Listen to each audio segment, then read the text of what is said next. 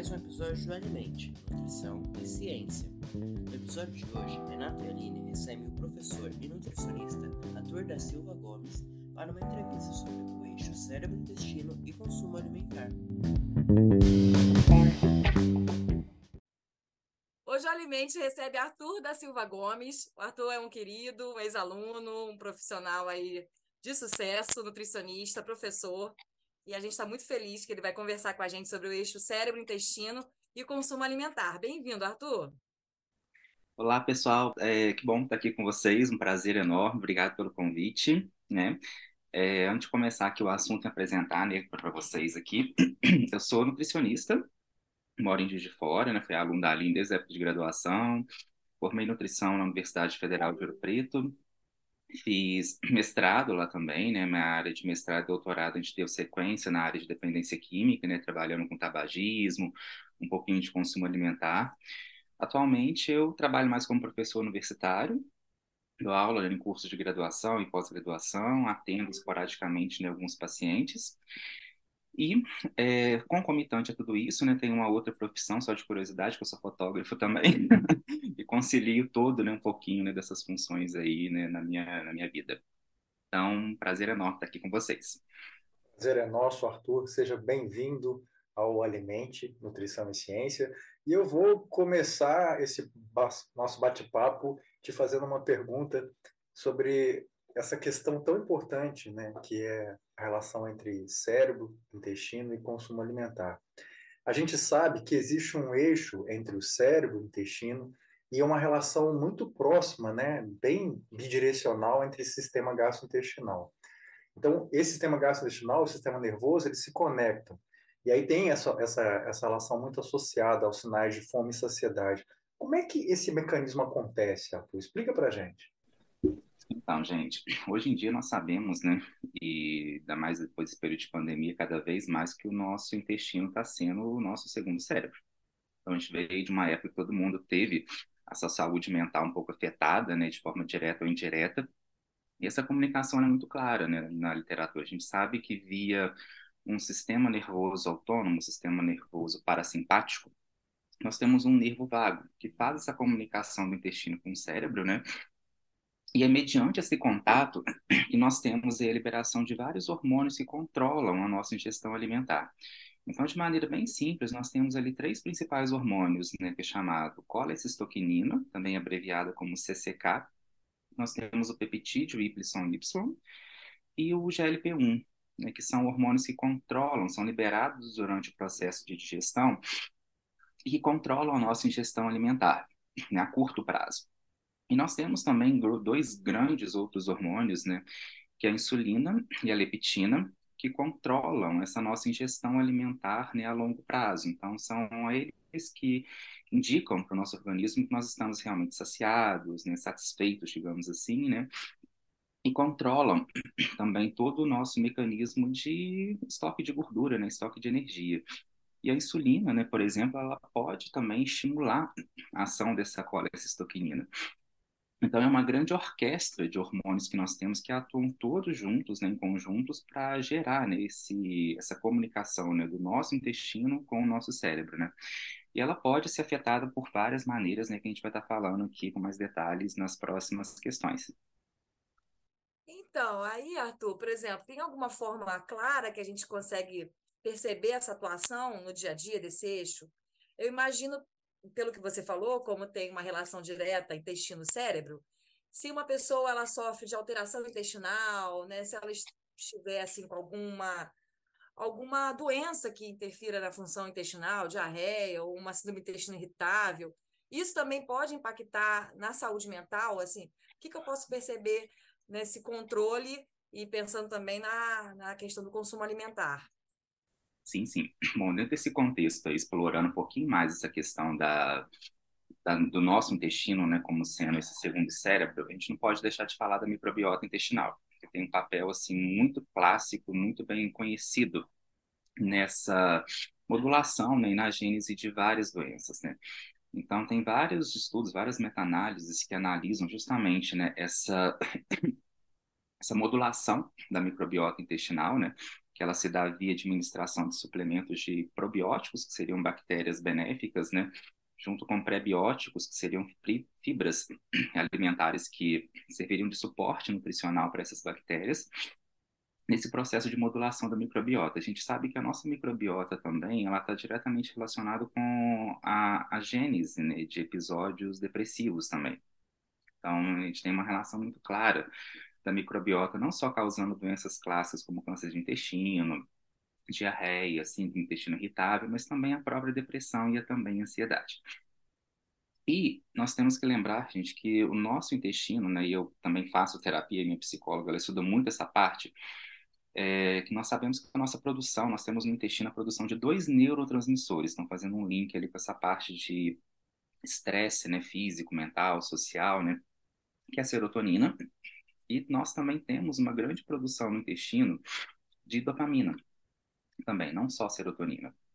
Né, e esses dois neurotransmissores, eles atuam diretamente nessa gênese, né, nessa oclusão e ocorrência né, desses transtornos afetivos, emocionais e de estresse. Então, se o intestino não está muito bem íntegro, né, e ali nós temos várias funções intestinais que vão além da digestão e absorção de nutrientes, né, o nosso intestino é o maior sítio imunológico que nós temos, então, ali que a nossa saúde imune ela é constituída, ela é consolidada, e é ali que ocorrem as alergias alimentares né, também. E associada a essa produção também de serotonina e dopamina, dessa necessidade de modular o nosso intestino, em quadros de compulsão e ansiedade, nós temos também uma grande ativação de um eixo chamado HPA, que é o eixo hipotálamo, hipófise, é, hipotálamo, pituitária, adrenal, perdão. Então, é um eixo que vai aumentar a nossa via de produção do cortisol, que é o famoso hormônio conhecido aí, né, e liberado em momentos de estresse, né, e estresse muitas das vezes emocional. Então, o cortisol, né, ele tem essa função de a longo prazo, né, quando a gente não controla, né, esse estresse, é uma coisa que virou mandatória para todo mundo hoje em dia, né, ainda mais nesse período pós-pandemia é uma desregulação desse hormônio. Né? Tem várias maneiras também da gente regular ele, né? com alimentação, fitoterápicos, enfim. Ele pode aumentar a formação de células de gordura, que a gente fala, que é a diferenciação adipositária, reduz o nosso gasto energético, aumenta a fome, aumenta a compulsão alimentar, né?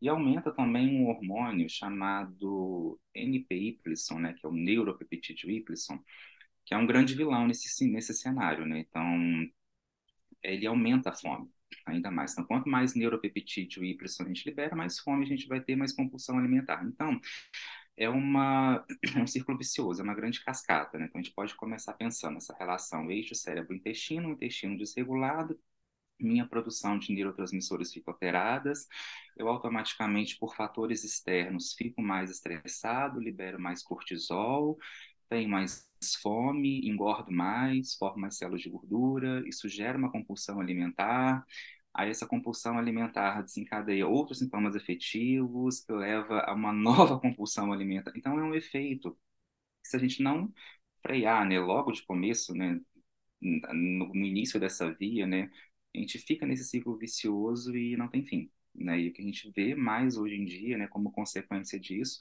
é a consolidação de várias doenças crônicas, né, que a gente pode colocar obesidade, os transtornos gastrointestinais e também uma queda na saúde mental. Então tá tudo relacionado. Nossa, é bastante coisa, né? E são coisas que estão bem interligadas. E aí, Arthur, você falando sobre isso, me vem à memória a questão né, da pandemia. Uma das queixas principais que as pessoas tiveram na pandemia é, foi a mudança dos hábitos alimentares. E após a pandemia, a gente vem com uma série de outras questões né, de doenças crônicas e doenças que não eram tão comuns que começam a surgir. É, essa mudança na alimentação, no comportamento alimentar das pessoas em geral, é, você acha que existe uma relação então direta com essa mudança que ocorreu na pandemia é, e essa interação entre o cérebro e o intestino, você acha que isso afetou as pessoas? Totalmente. Assim, é, a gente tem que entender que a gente está agora é, com mais uma variável né, muito presente no nosso dia a dia que está gerando né, para aumentar, né, consolidar ainda mais essas mudanças que foram acontecendo. Então, essa mudança que a gente vê de hábitos alimentares, de saúde mental, ela faz é uma consequência final de uma causa muito mais global, né? E a pandemia foi um dos fatores que parece que alavancaram, potencializaram uma realidade que a gente já tinha, né? Até porque a gente vive num país ocidentalizado, né? Nossa dieta aqui, ela se baseia basicamente muita carne vermelha com muita gordura, muitos farináceos, consumo baixo de vegetais, antioxidantes. Então a gente já vinha desse cenário já há um bom tempo, né? A epidemia de obesidade só aumenta, né? Mesmo com todas as informações que a gente tem hoje em dia, né? O Brasil, né? Sem entrar em termos políticos, mas é um país que já dissemina muito essa questão de uso de agrotóxicos também, né? E incentiva essa alimentação ainda mais industrializada. Então, ela foi um estopim, a pandemia foi um estopim para potencializar, acelerar ainda mais esse quadro que a gente já vivia. Né? E tem tornado ele cada vez mais grave ainda. Mesmo as pessoas tendo uma, uma informação, uma ciência agora, né, de que da necessidade de modificar nesses padrões, né? Mas padrão é uma questão adquirida, né, gente? É, fazer dieta é uma coisa, né? As pessoas associam muito como tomar medicamentos. Tem começo, meio e fim, né? E não focam muito em mudanças de hábitos, né? Então, a gente é. continua com esse problema recorrente. É, essa parte da, da saúde mental, né, Arthur, que você estava falando antes, acho que a gente tem que olhar é, como que está a função intestinal dessa pessoa, as queixas que ela tem em relação ao trato gastrointestinal, para depois a gente pensar em tratar na parte nutricional, nos sintomas, né, e nas outras comorbidades que ela vai ter, depressão, ansiedade, angústia, talvez tudo esteja relacionado com, com essa parte intestinal. Então, queria falar um, queria saber um pouco de você. É, como que a gente, como nutricionista, né, e acho que a maioria das pessoas que ouvem o Alimente trabalham com nutrição, com saúde, podem pensar nessa abordagem é, focando aí o eixo cérebro-intestino? Bom, ali essa é uma abordagem muito ampla. Né? Então, é uma conduta clássica, por exemplo, quando um paciente chega para mim, né, a primeira coisa que, ele sai da consulta, né, quase que é uma coisa mandatória, né, é, se ele já me traz alguns exames básicos, eu não fico né, pedindo exames muito complexos, mas se ele já me traz assim um, pelo menos um lipidograma, uma, uma, um hemograma completo, eu conseguir rastrear a saúde bioquímica desse indivíduo, uma coisa que eu sempre olho muito é vitamina D, é, níveis de insulina, mas todo paciente sai da minha consulta obrigatoriamente com uma suplementação de probióticos. Então, essa abordagem é muito complexa. Então, além da orientação, eu inicialmente, como os pacientes que eu atendo são mais geralmente idosos, ou obesos, ou pessoas com né, doenças crônicas, eu sempre começo, né, inicialmente com uma mudança de hábitos, uma dieta mais qualitativa, mas eu sempre inicio, né, inicialmente, essa modulação do intestino. Então, como que eu sempre faço, né, o plano das condutas? Além de colocar um plano alimentar, que é a base, né, uma dieta bem diversificada, um mínimo de contaminantes, mais natural, né, num, utilizando, assim, né, se for utilizar alimentos industrializados, processados, é, o uso do bem que a gente fala, né, é sempre uma alimentação mais natural possível, é, com receitas, tudo, que fique mais prático para a pessoa utilizar. E o básico para a gente, porque a gente tem que preparar, vamos supor que o intestino seja uma casa, né? então a gente tem que preparar essa casa antes. Então começa com a alimentação minimamente equitativa que a gente fala, né? E, e pode estimular muito esse trofismo, essa, esse funcionamento do intestino.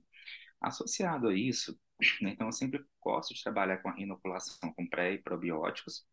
Então geralmente eu alterno, mas eu coloco cerca de cinco cepas de lactobacillus bifidobacterias, sempre coloco na quantidade 10 elevado a 9, que é um bilhão que cabe numa cápsula, né?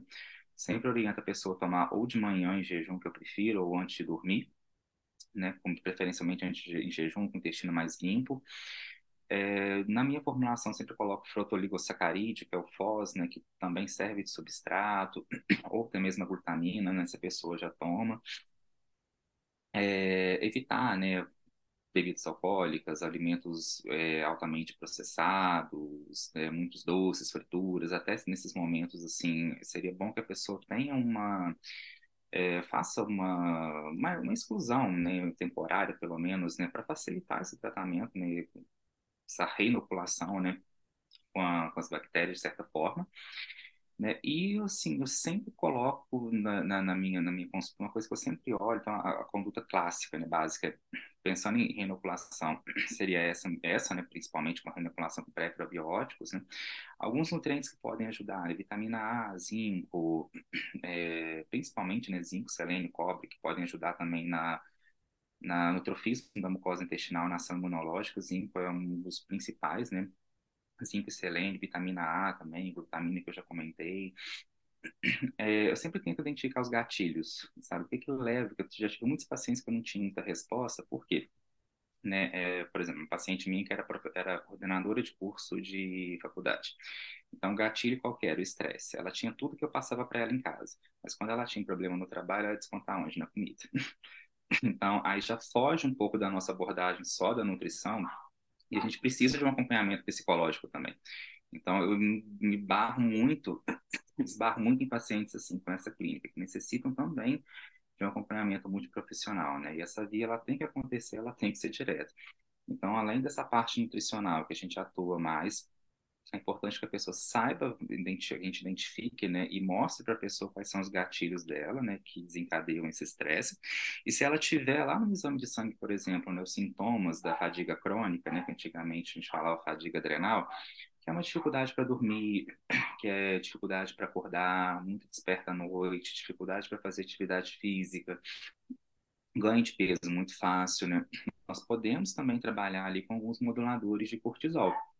Né? Então, nós temos alguns fitoterápicos podem até ser utilizados na forma de chá, como a passiflora, camomila, humulus lúpulos. Nós temos também outros moduladores de cortisol, como o beta-citosterol, que é um composto bioativo presente no abacate, né? Que então não tem a pessoa não tem que ter especialização necessariamente em fitoterapia para utilizar o beta-citosterol. É, Panax ginseng também pode ser utilizado, né, como fitoterápico, pode modular aquela via ali também, e a rhodiola rósea.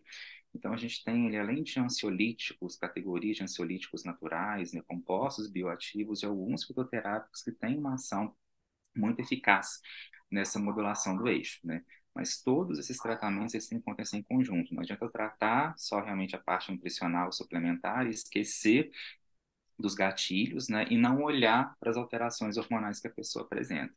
Então, a gente tem que é, é, é virar assim, o paciente do avesso né, para tratar tudo como um todo. Né? E a gente tem que tomar muito cuidado para não dar um passo maior que a perna também. A gente quer tratar tudo de uma vez. Então, a gente tem que estabelecer as, as nossas metas, ver como o paciente vai estar tá melhorando né, progressivamente e é, avançando com a nossa conduta. Muito legal tudo isso, Arthur. Mas agora... Eu achei uma aula, né? O Arthur falou tantas coisas aí para a gente anotar. É. E quanto mais a gente, o tempo passa, né, mais a complexibilidade do conhecimento do nutricionista para atuar em clínica, né? Não é só uma questão de calorias, na verdade nunca foi. E agora a gente tem percebido isso. Né?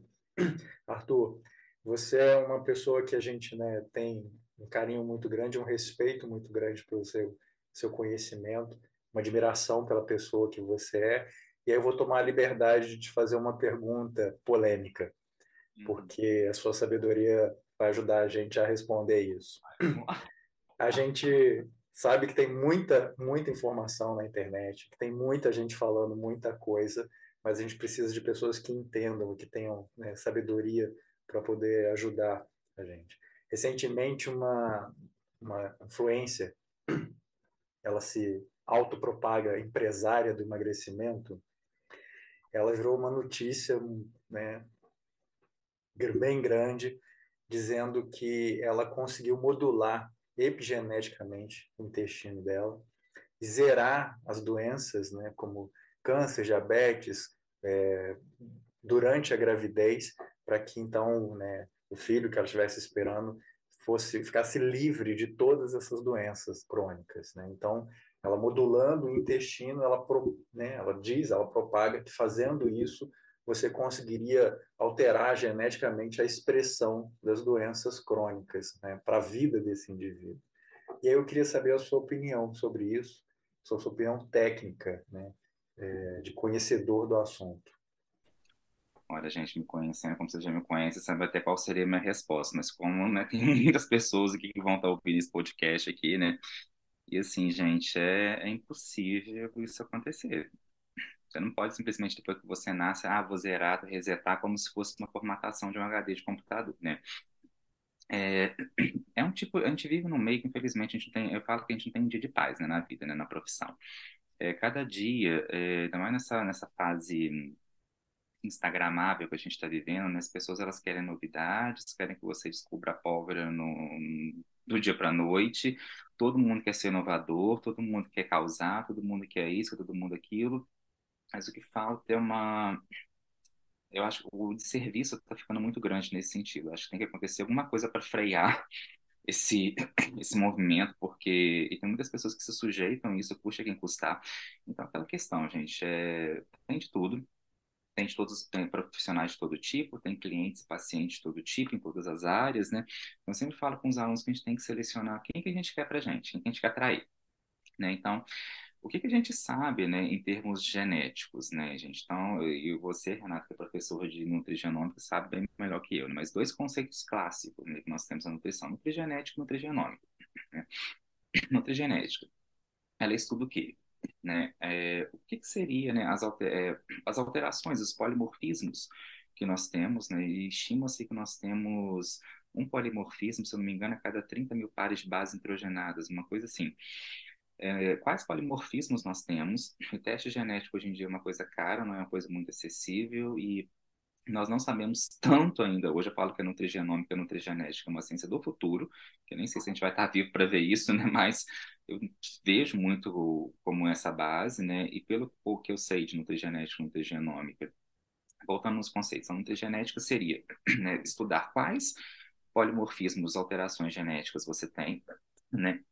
E o que, que seria mais adequado para que você possa ingerir em termos de alimentos?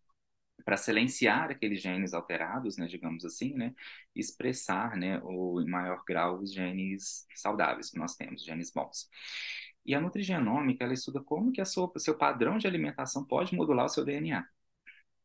Né? Então, dependendo do tipo de alimentação que você tem, se é aquele tipo de junk food, né, que a gente fala, que as pessoas falam, né, aquelas comidas mais industrializadas, mais trashes, assim, como que isso pode modular né, o nosso DNA? A gente sabe que a própria alimentação né, é, é uma das causas de vários tipos de câncer, não só de intestino. Ela pode, poderia ser evitados né, vários tipos de câncer se a gente tivesse uma alimentação minimamente equilibrada. Né? Então, os dois conceitos que nós temos na nutrição são esses. Então, a gente lida com as consequências. Ou a sua alimentação vai modular negativamente a sua genética, ou os seus padrões alimentares que podem ser é, os seus padrões genéticos, né, que podem ser protegidos por uma alimentação melhor, digamos assim. Agora, resetar aquilo como a gente faz com computador, com HD, não tem condição. Então, acho que tem muito de serviço nesse contexto, né? E essa ciência de nutrigenética e nutrigenômica é uma ciência do futuro. A gente sabe que tem muitos nutrientes, como quercetina, vitamina D, quemferol, vários compostos bioativos que atuam diretamente lá no nosso núcleo, né? E podem modular nessa transcrição de DNA, de RNA, né? E garantir, né, que algumas doenças, que genética não é destino de ninguém, né, gente? Genética é a arma, mas meio ambiente é o gatilho. Então, não é destino de ninguém. Então, a gente consegue ter esse fator protetor, sim, né, tanto para o bem quanto para o mal. Então, a nutrição, ela pode te salvar ou pode te matar mesmo. Né? Então, a gente pensa, né, que a gente vê muitas pessoas falecendo por por exemplo, sepse, né? Então, mas o que que levou aquela sepse? Foi, por exemplo, no caso do meu avô materno. Era um diabético descompensado, que foi ficando cego, que perdeu sensibilidade no pé, teve pé diabético, amputou uma parte da perna, amputou uma parte da, da perna, e depois de algum tempo começou a dar problema vascular e foi a óbito por sepse. Mas olha a causa. Se for buscar lá atrás, é fator alimentar. Então, muitas, muitas ao longo, ao, ao né, longo da vida, né, que foi levando, é uma questão a longo prazo, e as pessoas não, não percebem essa relação direta, só quando complica. Exatamente. E aí vai, vai é, buscar o... Aí busca o tabagismo, tabagismo, né, consumo aí de, de alimentos é, ultraprocessados, e a obesidade, aí vai, né? Eu costumo dizer né, no ambulatório que atualmente as pessoas estão procurando os nutricionistas quando elas veem que já tentaram tudo e não está dando mais jeito. E aí eles estão procurando os nutricionistas, e isso é uma coisa que me assusta muito, porque a gente está virando uma certa referência é, de, de, né, de, profissional que quando assim quando as pessoas já não conseguem mais que elas estão polimedicadas que elas estão né, alteradas aí é que elas vão procurar o um nutricionista e a gente tem que fazer malabarismo para poder tirar a pessoa daquela né, daquela crise crônica que não é mais aguda né polimedicada eu falo do brincadeira tá polimedicada polispoliada e polisculhambada né porque já está num estado onde é, né, a, a, nutrição é o último recurso dela. Só que a nutrição é o primeiro recurso de qualquer pessoa que queira ter uma boa vida, que queira ter saúde, que queira né, ter felicidade. Né? E pensando em tudo que o Arthur falou, imagina um intestino que produz serotonina. Se você não tem um bom intestino, como que você vai ser feliz? Como que você vai ter imunidade? Como né, que você vai ser uma pessoa integral?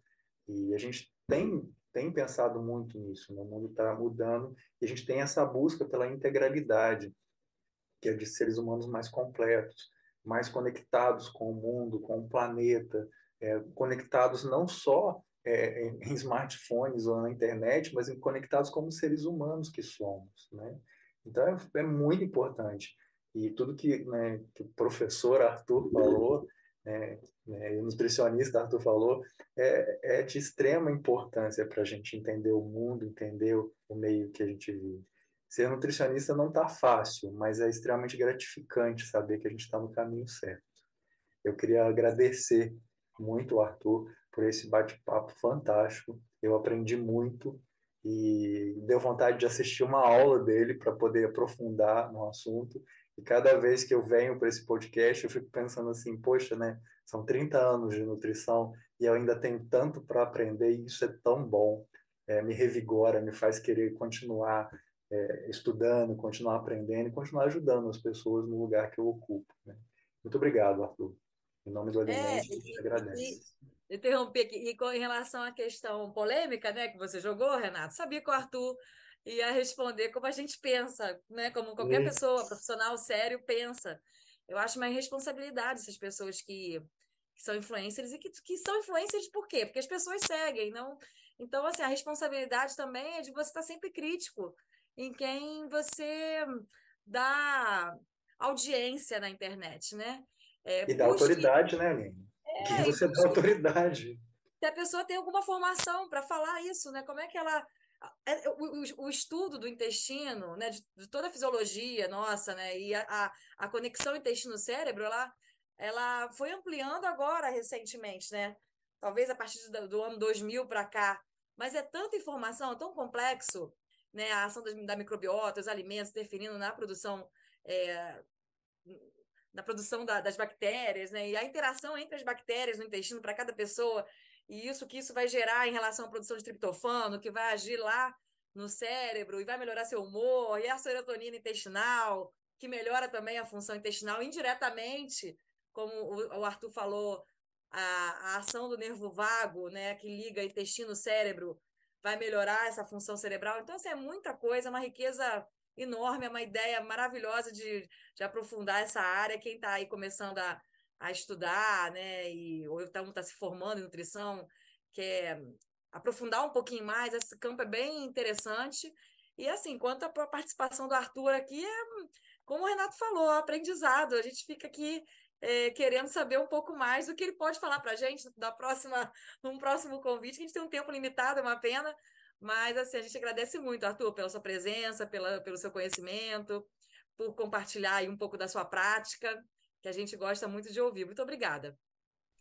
Gente, eu agradeço vocês, é um prazer estar junto aqui, mesmo distante, cada um num cantinho, né? a gente está conversando sobre esses temas.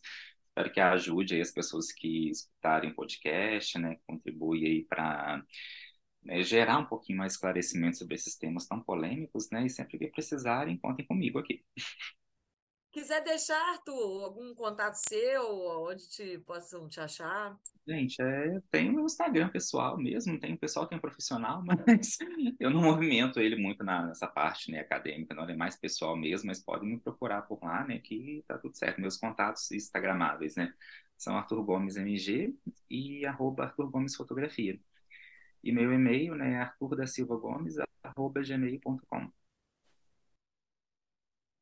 Ah, então, o Arthur é um exemplo, né? A pessoa não tem que só viver de nutrição, ela tem que ter outras coisas para para desfocar e, é, e ter uma saúde mental. Outras coisas para ter dor de cabeça também, mas também vai te dar prazer também.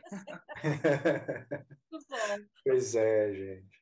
Esse foi então o nosso podcast de hoje. É, conversamos então com o professor Arthur da Silva Gomes sobre o eixo cérebro-intestino e o consumo alimentar. Nós somos Alimente, Nutrição e Ciência. Curta essa ideia, alimente o mundo e venha com a gente. Até a próxima.